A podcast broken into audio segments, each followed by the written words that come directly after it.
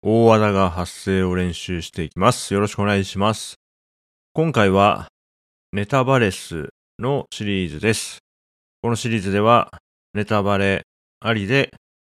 僕が見た、聞いた、読んだ作品について話していきます。今回の作品はライトハウス。こちらはネットフリックスで配信されている、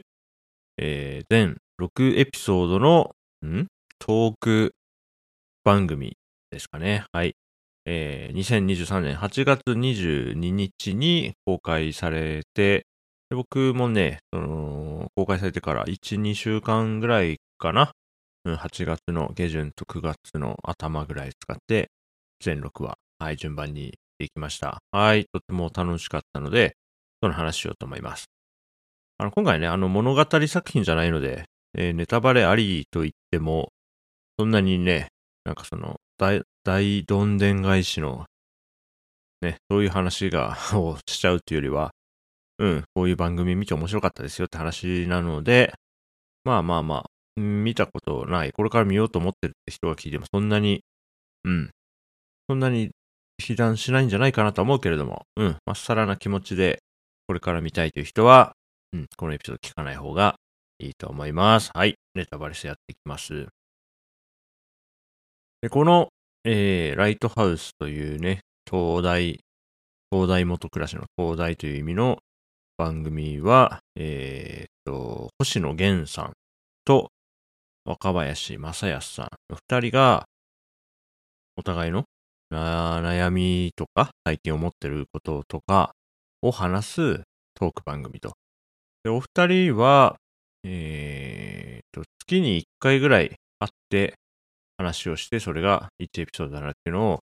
半年ちょっとかな。ん、ちょっと正確なのはわからないけど、まあ1年は行ってないけど、半年はあったのかな。何ヶ月かかけて会うと。だから、6エピソードでね、僕らが視聴するのは、んあれ、1本40分くらいだったっけ？ちょっと忘れてたけど、40分か1時間くらいですかね。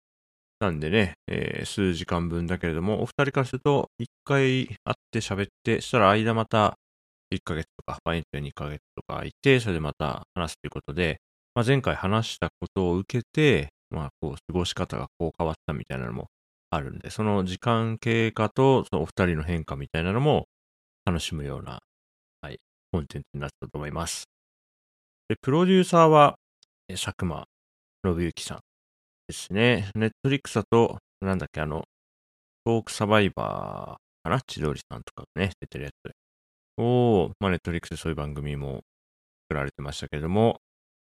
えーまたネットフリックス制作の新作で、佐久間さんがプロデューサーっていうことですね。まあ、これ見ようと思ったのは、まあ、単純に、ね、星野源さん、若林正康さん、佐久間信之さん、あの、知ってる人たちで、詳しくはね、僕は知らない、そんなすごくファンとか、すごい、あの、出る作品全部追っかけてるとか、そういうタイプではないけど、まあ、星野源さんの楽曲で好きな曲がいくつかあるから聞くし、若林正康さんは、えーネタバレスでもね、以前に喋った、だが情熱あるというドラマがね、あのなんだ、えーセミフィクション半分フィクションみたいなね、実話を元にしたフィクションみたいなやつね。あれを見て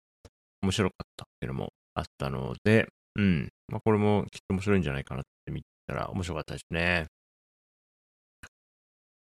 このね、お二人話していてね、そうだな、どっから話そうかな。まあ、中身話していくか。はい。えーっと、で、まあ、なんだ、星野源さんにしろ、若林正康さんにしろ、あの、まあ、それなりに分かりやすい肩書きはあると思うんだけども、あんまり、例えば星野源さんで言えば、まあ、ミュージシャン、役者さんっていうこともできるし、若林正康さんは、えーコメディアン、お笑い芸人っていうこともできるけど、なんか、まあこのライフ、ライトハウスを見て感じたのは、あんまりその単一の職業に光を押し込めて捉えすぎない方がいいなっていうのをね、見終わって思ったので、まあ、ここでもあんまり、うん。まあ、たくさんある属性のうちの一つとしてミュージシャンとかっていうのはいいと思うけども、あんまりね、お二人の名前より先に肩書きを述べるようなもんでもないかなと思うので、はい。星野源さん、若林正康この二人のっていう感じで捉えていこうと思っています。うん。んで、タイトルのライトハウス東大。これはね、佐久間さん、プロデューサーの佐久間さんが名付けたようなことをインタビュー記事で言ってたかな。うん。で、いろんな悩んでいる、迷っている人の、ね、えー、今後を照らす東大みたいになればいいなとか、そういう意味合いらしいんですけど、僕は、まあ一視聴者として、まあ僕はそもそも、うん、そんなに悩んだ状態でこの作品見なかったんでね。あと、そのお二人の発言で、うん、なんか照らしてもらったって感覚が正直ないですね。まあそれはその、コンテンツが全然良くなかったとかじゃなくて、単純に僕が迷ってないとか、まあこの二人に先を決めてもらおうと思ってないからなんだけども、うん。まあ、どう、どうなんですかね。これ見て、ああ、なんか自分も道が開けたとかってなってる人は、どれぐらいいるのかしら？わかりませんが、僕はあんまりそういうモードで見なかった。うん。で、若林さんはあれだな、あの、だが情熱あるを見てるときから思ってたことで、若林さんと、あの、山里さんと、それが今回のね、星野源さんが、まあなんか3人とも結構自虐っぽい、うん、うん、なんか立ち振る舞いを基本スタンスにしてるように感じているんだけども、なんかそのあたりはね、なんか僕はあんまりピンと来てなくて、なんか、まあ本人たちはそういうことをよく言うんだけど、なんかよくわかんないな。あんまり何を指してるのかがあんまり分かってないなと思いながら見てるんで、その辺は適当に 聞き、聞き流すというか、わか、まあ、わかんないながら見てるんですよね。うん。で、若林さんは、特にあの今回のライトハウスの中でも、誰かを下げる笑いはやりたくないって言っていて、あ、そうなんだって思ったんですけど、一方でなんか、このトークプログラム見てるとね、あいつらは、みたいな、うん、そういう話もするから、あ、これは下げる笑いではないのか。ちょっとわかんない。若林さんの中でどういう整理になってるか僕にはわかりませんけれども、うん。あいつらはとか、あいつはみたいな話になるときは全体的によよくわかんないなと思いながら聞いたり見たりしてます。はい、そうじゃない部分で、えお二人が自分はこういうところがあるみたいな、その自分はみたいな話をされて、その自分の内面を掘り下げていったり、こう、内省していったり、まあ、二人の会話の中から、なんか自分を発見していったりするような、そういうね、成分は、とっても面白かったです。はい。うん、そう、なんか、ネットフリックスでこういう、その、うん、派手さがないというか、まあ、二人のね、えー、まあ40代男性になるかな、二人の40代男性が、最近の考えてることをね、喋ったりしてて、あ、それがネットフリックスで配信されるコンテンツとして成立するんだっていうのは、まあ別に成立するのおかしなことじゃないと思うんだけど、他にそういう例をね、見たことがない。どっちかというと、あの佐久間さんの、あの前の作、ね、手掛けられた番組であるトークサバイバーとかさ、すごいお金があって、うん、派手な映像とかキャスティングとか、うんね、お金に物を言わせて派手な映像を作ってバーンみたいなのが結構ネットフリックスの作品のイメージだったりしたから、その中でこの二人のね、えー、人がただ喋って特別なセットとかもなくて、うん、話してる内容、考えてる内容でコンテンツしていくっていうのは面白かったですね。僕はこういう味付けのコンテンツ好きだなと思いました。ある意味では、そのポッドキャストっぽいかもしれないですよね。なんか話してるだけで、それがコンテンツになるっていうのは。うん。そこがなんか、僕、ポッドキャスト好きでね、まあ、こうして自分でもいくつか番組持ってやってるし、まあ、他の人のポッドキャスト聞くのも好きだし、その中で、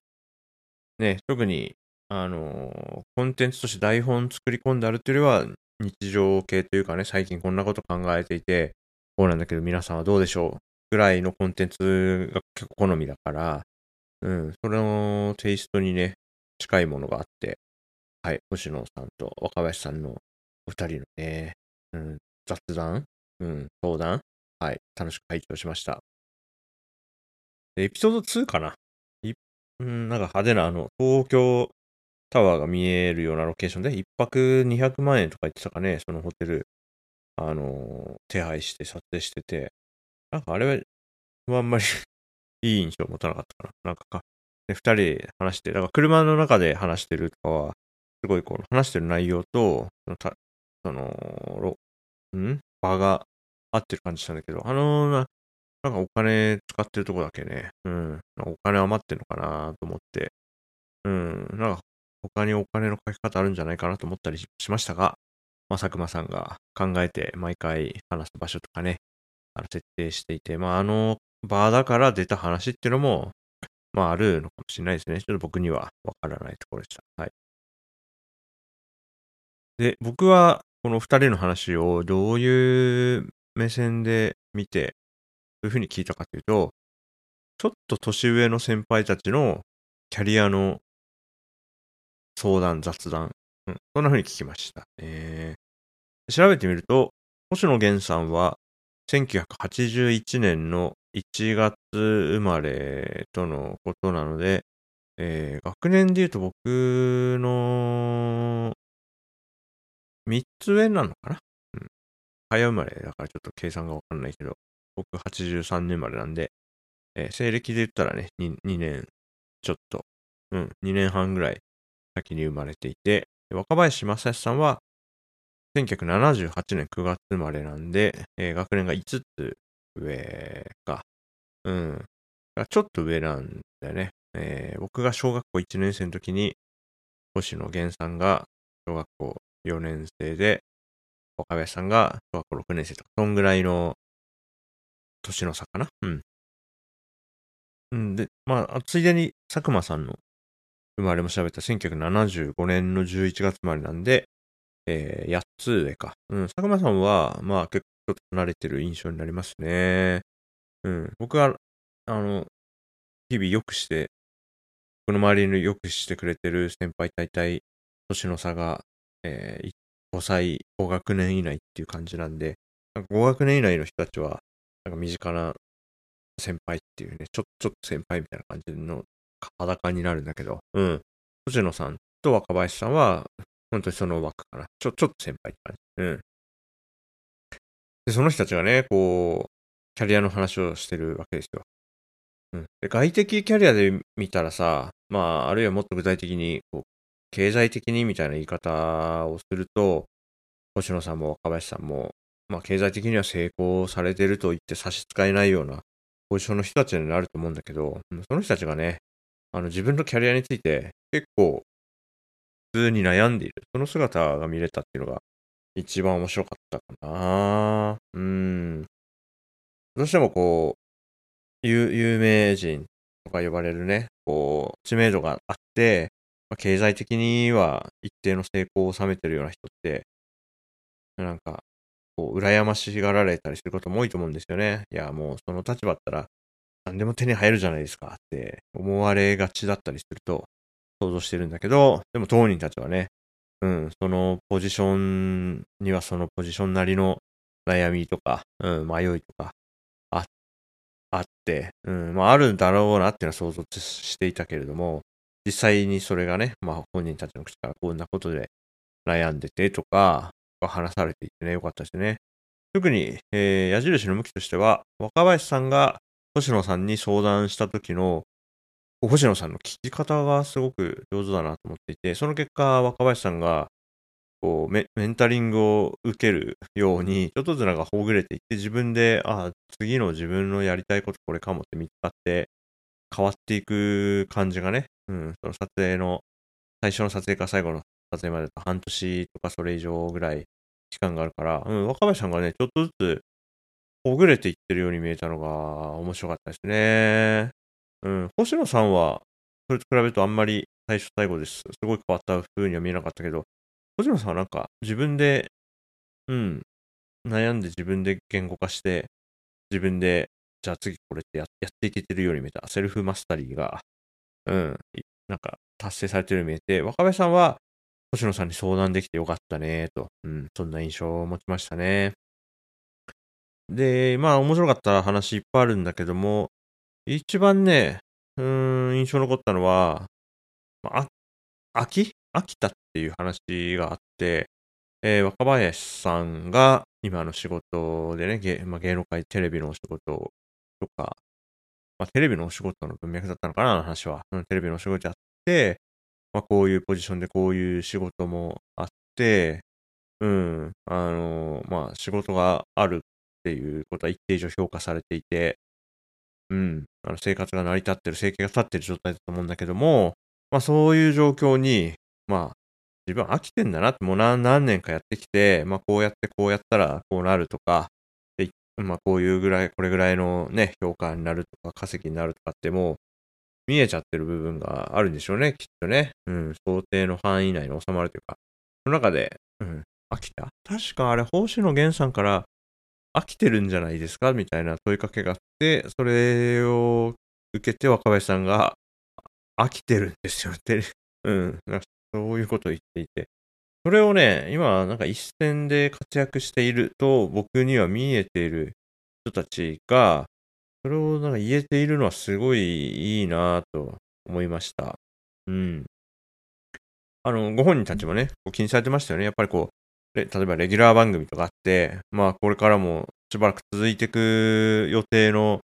番組を担当してる中で、飽きたっていうのは、まあ、ある意味ではそこの現場のね、で一緒にやってる人たちに対しては、ちょっと、ネガティブに聞こえやすいと思うんですよ。それはそれはそうよね。僕も、例えばね、会社員をやってて、うん、まあ同僚に、いや、なんか最近仕事飽きてきたんだよねって言ったら、まあ、まあまあまあ、心配かけたり、まあね、その退退職のほのめかしみたいなことにもなると思うし、あるいはそれを聞いた人も、なんか、自分もやめようかなとかってね、考えたりするきっかけになると思うんで、まあ、言う場は結構選ぶと思うんですよね。まあ僕、自分もどうかな。まあ、自分が直接飽きたなって思ったことがないから、まあちょっと想像で考えてみると、例えば、後輩とかね、自分より、こう、キャリアが若い人の前では、あんまり飽きたとかって言わないかもね。言うとしたら自分と同じぐらいの、うん、なんか所属年数の人とか、まあ、自分と同じぐらいの長さ、ね、働いている、うん、会社員的が同じぐらいの人とか、まあ先輩とかには、その胸を借りるつもりで、まあ正直最近ちょっと、うん、今の仕事飽きてるから、ちょっとはね、移動とか希望出そうかな、みたいなことを、言葉を選んだ上で言うかも、言うことはあるかもしれないけど、うーん、まあ自分の、例えば自分が勤めてる会社に最近入社してきた若い人とかの前では、いや、もうなんか飽きてんだよね、とか言わないかもな。言ったことないかもな。うん。いや、でも今回の若林さんと星野さんの見て、いや、でもなんかタブーみたいにするのも違うかとは思ったんで、今後、うん、あのー、影響範囲とかを考えた上で言うことはあるかもしれないけど、うん、これまでには言ったことないかもね。で星野さんと若林さんが、同じことをずっとやっちゃうと、うん、なんか行き詰まっちゃうみたいなことを言ったのかな？ちょっとニュアンスは忘れちゃったけど。うん、で、今までやったことない、自分がやったことないこととか、えー、あるいは、まあ世の中的にも前例がないこととか、うん、そっちの方に行きたくなる、そっちに行かないと不安になるというようなことを言っていて、それはね、僕も今、ね、今年は一旦無職になって、今後どうするのかなーって考えてるタイミングでもあるので、うーん、そうだな、自分もそういうとこあるかもなと思ってね、うん。いや、まあ、キャリアみたいに考えたときに、うん。あんまり一つの企業の中で設計されているキャリアラダーっていう、そのフレームの中で考えるというよりは、まあ、自分の人生をどうどうしていくかっていう観点で考えるから、そういう意味では自分もね、あんまりこう、敷かれたレールみたいなものに乗り続けると不安になってくるタイプだから、うん、そこは結構、ああ、自分はどうかなーって、こう自分に問いかけながら、うん、主張したような感じになりましたね。で、そんな中で、星野さん、若林さん、ね、話転がっていく中で、新しいことに挑戦するといったね、話、そういう話の盛り上がりがあったと思うんだけども、若林さんがリリックを書いて、オレンジっていうね、曲が一曲、星野さんと若林さんの合作で作られたんだけどね、これがね、とっても良かった。はい。そして、えっ、と、いつだ？えっ、と、Spotify とね、音楽配信サービスにも、このライトハウスの番組の中で作られた曲たちがミニアルバムみたいな感じで今配信されていて、あのね、聴けるようになってんですよね。あの、この概要欄に貼っときますけど。オレンジがね、すごい好きでね、あの、ネットリックスで動画で見た時も、あまりにも気に入ってね、後からネットリックスもう一回開いて、もうすでに見終わったエピソードをもう一回、えー、再生して、あの番組のね、終わりの方までこうシークバーピッてやって、そのラップの部分だけ何回か聞くっていうのをやったぐらいには気に入っていて、はい。今は Spotify で、あの、極単位で、あの、ピッと聞けるようになったんでよかったなと思っています。はい。いやいいですよね。だから、若林さんが、ああ、自分飽き飽きてるんだな。誰にも、その真正面から言えたことなかったけど、今、この状況に飽きてるんだなってことを認知して、あ自己認知して、そこから、うん、その、コンフォートゾーンみたいなのを飛び出して、創作して、オレンジって曲が出て、で、本人も楽しかった、みたいなことをね、言っていて、ああ、すごく身近な、自分自身にも置き換えて考えたくなるような、身近な40代男性のキャリアの話として、はい、大変楽しく聞きました。はい。なんか、あれだな。僕眠くなってたよね。なんか、なんか あの、ま、漫然と喋ったね、20分ぐらいね。ちょっとね、ちょっと疲れてるのか？ね、眠くなってたね、今ね。あの、友達が泊まりに来た時に、もう布団に入ってる中で喋ってますみたいな。というテンションで、後半喋ってた気がするな。あの、面白かったんですよ。うん。あ、これ聞いてる人眠くなるかも。うん。ごめんね。はい。今回のネタパレスは、あの、ライトハウス、ネットフリックス配信されてる、ライトハウスを全6エピソード見たので、それの感想を話しました。はい。おやすみなさい。